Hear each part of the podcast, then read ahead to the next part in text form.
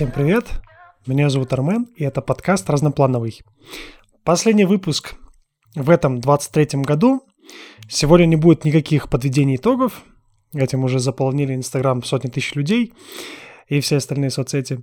А сегодня поговорим о феномене межличностной эмпатии, как наше понимание э, других формирует мир вокруг нас. А, что такое эмпатия простым языком? Эмпатия – это умение распознать эмоции и чувства окружающих, а, понимать внутреннее состояние. Причем, чтобы проявлять э, ее, чтобы чувствовать человека, э, не обязательно переживать все то же самое, что и он. Определение это сформулировал Зигмунд Фрейд, когда рекомендовал своим психоаналитикам ставить себя на место своего пациента, чтобы лучше разобраться в его переживаниях. Сейчас же этот термин используется не только в отношении специалистов по психоанализу, но и в быту. Зачем вообще нужна эта эмпатия? Когда понимаешь человека, да, когда понимаешь чувства и эмоции других людей, становится проще объяснить, а, становится проще себе объяснять а, их поведение и а, выстроить коммуникацию. Ну, ну вот, например, смотрите. Предположим, вы рассказываете одну и ту же вещь двум разным людям. Первый человек токсично реагирует на сказанное, постоянно перебивает, обесценивая ваши переживания, да, и второй человек, который внимательно слушает, а, без какой-либо оценки, осуждения, и в придачу еще и поддерживает. Вот, с кем бы вы продолжили общение? А, я думаю, что точно со вторым, потому что с таким человеком комфортно и безопасно. Существует три уровня эмпатии – низкий, когда человеку абсолютно безразличны переживания других людей, его не волнуют чувства чужих людей. То есть абсолютно. А вот я боюсь людей с низким уровнем эмпатии, вот честно. Для меня такие люди, они приравниваются к людям, не имеющим ни капли человеческого. Вот как бы это грубо не звучало, но это так.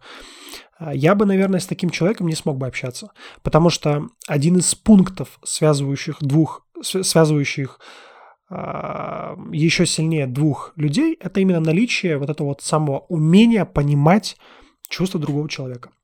При среднем уровне эмпатии человек может понять чувства другого, разделить их и при необходимости помочь. Этот уровень еще по-другому называют нормальным. Вот люди с таким уровнем, с нормальным уровнем эмпатии обычно чувствительны только к а, эмоциям близких людей. Они способны искренне посочувствовать горю и малознакомого человека, но не перенося его переживания на себя. Вот. Считается, что нормальный уровень эмпатии, он характерен для психически устойчивых людей. А, можно еще сказать, что люди с данным уровнем э, эмпатии, а, вот по своему опыту могу сказать, выборочно относится к тому, где, скажем так, знаете, включать тумблер слепота, а где отключать, чтобы себе не навредить. Вот. Ну и высокий уровень эмпатии – это когда человек принимает все эмоции других людей слишком близко к сердцу. Э, знаете, это способность, присущая небольшому количеству людей. Яркий пример а, человека, обладающего таким вот уровнем эмпатии – это мой отец абсолютно все переносит через себя, сопереживает, там, настраивается, знаете, с эмоциональным фоном другого человека. И я вам скажу, что данный уровень эмпатии очень опасен для человека, для его ментального и физического здоровья. Вот эти вот сильные, знаете, эмоциональные нагрузки, а учесть, что отец человек творческий, раньше занимался музыкой, любил играть на фортепиано, он, знаете, с хрупкой нервной системой, то это как бомба замедленного действия. Вот. И поэтому очень часто роль того, кто его вытягивает из этого резко погрузившегося состояния в нормальное, выполняет каждый член семьи. Вы скажете, что эмпатия – это способность, да, которую можно развивать и контролировать. И вы будете правы. Но давайте будем честны, взрослому человеку уже сложно себя менять, сложно контролировать это. Но это крайне сложно. Вот. Я во многих моментах похож на отца. И оглядываясь назад, могу точно сказать, что и я был обладателем высокого уровня эмпатии. Особенно если взять школьные годы. Но взрослая жизнь учит тебя и закаляет, э, ну, учит новым вещам и поэтому студенческая жизнь в северной столице во многом меня изменила. И вот с того периода я стал активно меняться и думаю, что в тот момент уже уровень эмпатии у меня откатился с высокого на нормальный. Вот, такое вот, называю, безопасное состояние. Есть, кстати, даже такой опросник для определения своего уровня эмпатии профессора психологии Альберта Мейрабяна, вот пройдя который вы можете легко узнать, какой у вас уровень. Вот я, кстати, как перед тем, как его прошел, я был уверен, что у меня средний нормальный уровень эмпатии, и как раз-таки опросник мне это подтвердил. Помимо уровней, в психологии выделяют еще виды эмпатии, их три. А, когнитивный – это умение понять, почему люди думают тем или иным образом, что они чувствуют. Благодаря наличию такой способности, когнитивный эмпат способен вести эффективные коммуникации, доходчиво донося свою информацию и адекватно воспринимая ее из внешнего мира. Такое качество присуще лидерам мнений. Эмоциональный вид – это способность переживать глубину человеческих чувств, их безошибочная дифференциация. Это свойство такое, знаете, обеспечивающее душевное сближение. А вот эмоциональные эмпаты, не способны выстраивать глубокие межличностные взаимоотношения. А я, наверное, себя отношу к таковым, к эмоциональным эмпатам. У меня в окружении, например, за эти 7-8 лет, начиная со студенчества, были и есть люди, находящиеся на разных стадиях депрессии. И в общении с ними я достаточно тактичен и всегда стараюсь понять их чувства путем вот, знаете, оно задаю вопросы вот искренне, чтобы понять состояние человека и чувства его. То есть и его реакции на те или иные вещи, да. Мне искренне хочется разобраться, э, чем все это обусловлено. Вот. И то, и это то, что хочешь, чтобы проявляли по отношению к тебе самому. Да? Пытались разобраться в твоих переживаниях, прочувствовать их. Вот. Можно сказать, что в моем случае эмпатия – это не только как фактор общения, а еще и как фактор познания. А, вот удивительно, но феномен эмпатии изначально возник в рамках философии, а не психологии.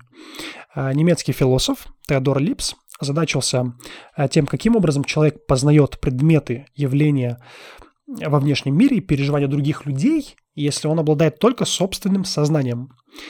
И его предположение о том, что мы получаем информацию о действительности и эмоциях окружающих благодаря тому, что в сознании в этот момент происходит их отражение, оказалось верным.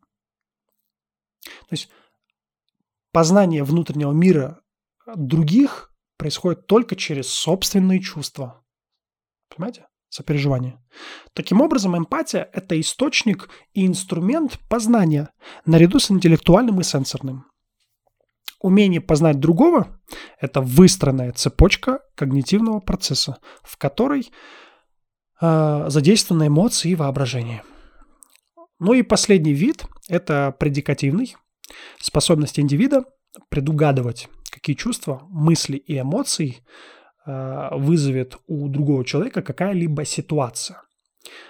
Я не знаю, конечно, кто таким видом владеет, честно говоря. Это какие-то, наверное, сверх сверхлюди, я не знаю, таких не встречал, честно говоря.